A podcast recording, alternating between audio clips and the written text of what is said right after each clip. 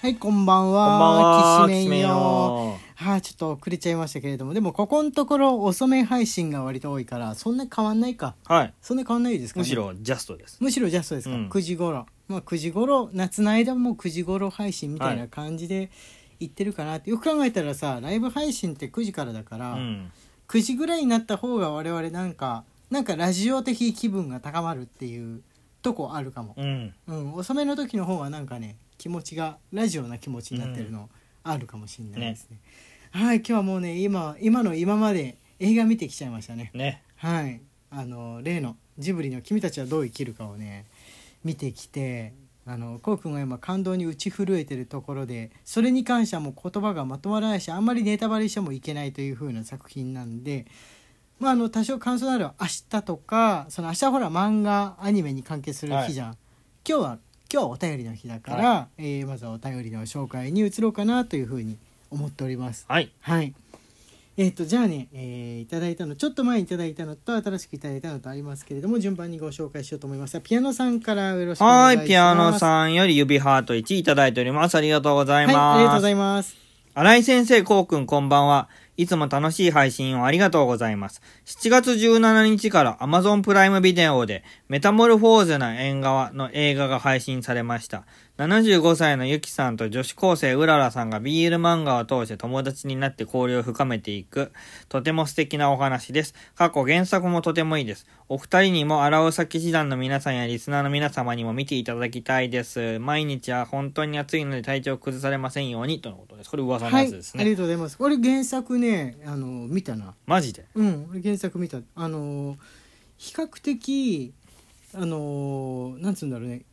お別にいてもおかしくないかなっていう風なその今のお年寄りを感じたっていうか、はいあのまあ今は亡き母とか今生きてるおばとかを思い出しましたから、ね、なるほど。はいあのーまあでもこれは友達になって交流をしていくっていうぐらいだから、この年の差で。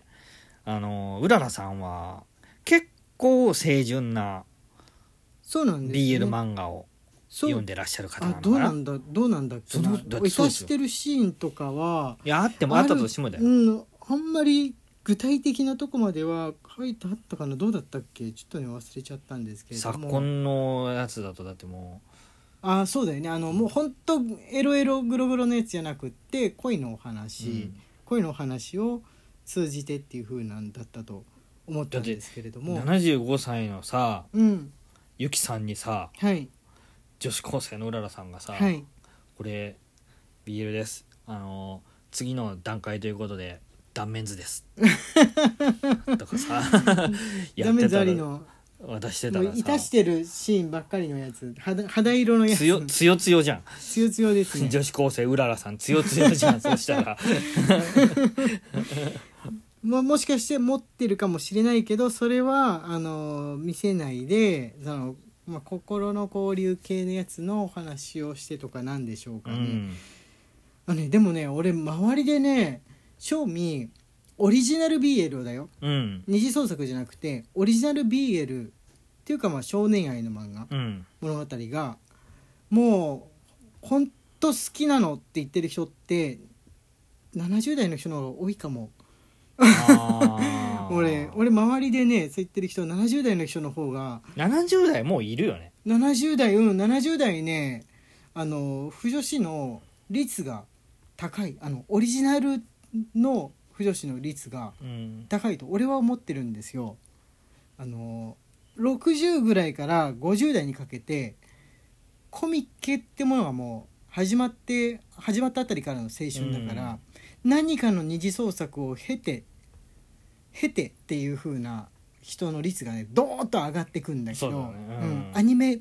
ですねアニメキャラに何か推しがいてっていう人がどーッと上がってくんだけど、それより前の時代って少女漫画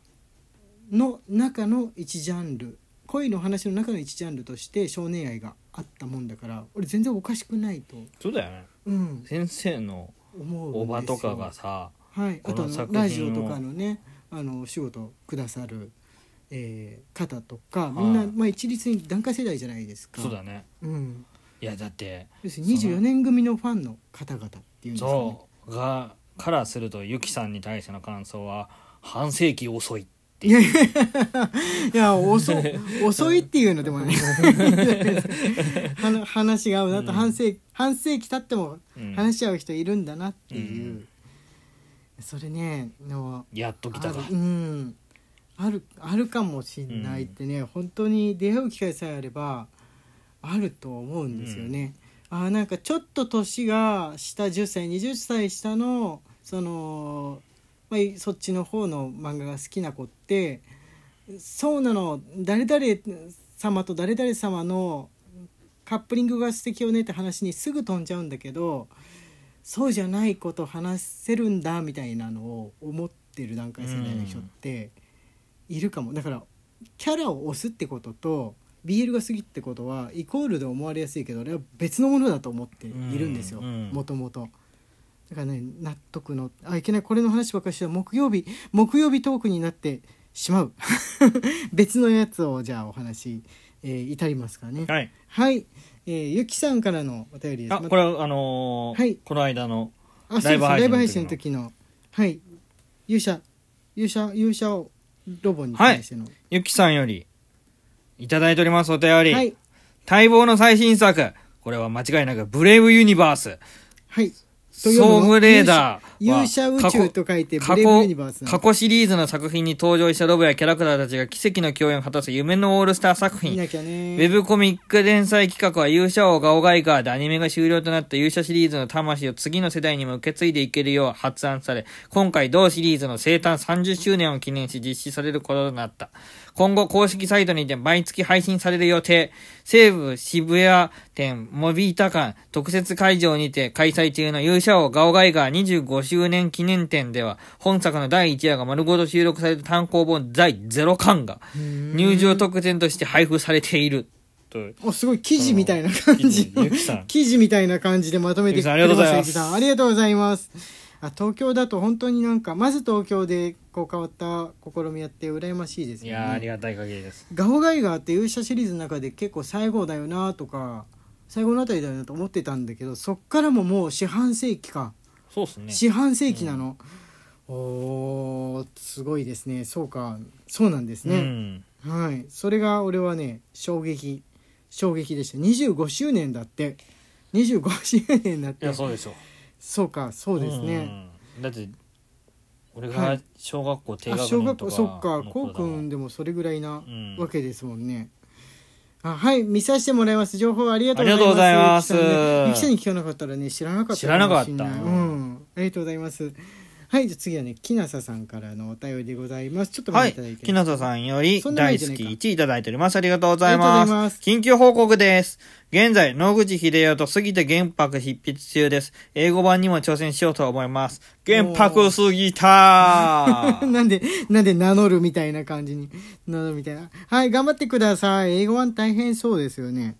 ね。はい、ぜひ頑張ってほしいなというふうに思います。あとね、吉野さんからも、えー、美味しい棒とともに。はい、吉野さんより美味しい棒をいただいております。ありがとうございはいありがとまうごす。ざいますごきげんよう。日曜日にお話ししたご家族から DV 被害を受けている方のレスキュー会議は無事に終わりまあそうした。だうなんかそういった案件で吉野さんが途中でちょっと抜けますので、ん。んあの行ってまいりましたみたいなことを言ってライブ抜けられたことがありましたね、よかったですもろもろは連休明けになりますが、うまくいけば新天地で再スタートを切ってもらえることでしょう。んんおー、うんなんか壮大ですね。なんかねあった結末が壮大です、はいよかったまたコインン貯まったらニャン投げに行きますのでよろしくお願いいたします。とのことです。はいありがとうございますなんか丸く収まってはいよかったです、いや、よかったですよ。かったですねはいあと結城そりこみかさんからあこれあの応募はねできなかったけどあ、ゆきそりくむかさんよりリバイバル応募券10枚いただいております。はいありがとうございます。あと、ぶどうりさんから、えー、あぶどうりさんから立ちくらみについて、はこいたの間そそですこのううだ間はい伏せ、伏せったまんまで配信っていうそうのをですそうです初めてやってみたんですよね。こうくんの立ちくらみ良きになりますようにということで、えっ、と、素敵ですねいただいております。ありがとうございます。ありがとうございます。こうくんね、あの、具合悪くなって配信できないもしくは、あのーお休みみたいなこともこれまでもあったんですけれども、あの、具合悪くなりながら配信っていうのは、実に初めての体験だったからそうですね。初めてのだけになったかもしれないですね考えてみればねはい、あのまたああいうことがあったらあの、まあ、ならないように気をつけてねこう、はいピョッっていうふうに立ち上がると立ちくらみしやす いから、う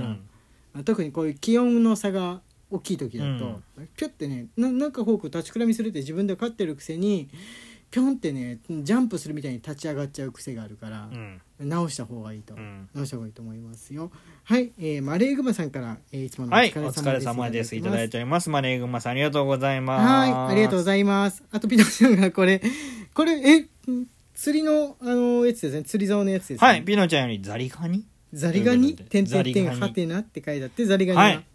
ピノちゃん、ザリガニ釣り知らないザリスガルニメで。あスルメザリガニを餌にしてもっと大きい魚を釣るとかじゃなくってスルメを餌にしてザリガニを釣るんそだうそうそう。スルメでさ、ザリガニ捕まえるのやったことない。あーそっか現代の子からしたらザリガニが釣り竿にかかってくるっていうのがえっていう風な感じなのかな、はいザリガニ自体そんなに目の当たりにする機会って少なくなったよねなんか飼ねってる人もそんなに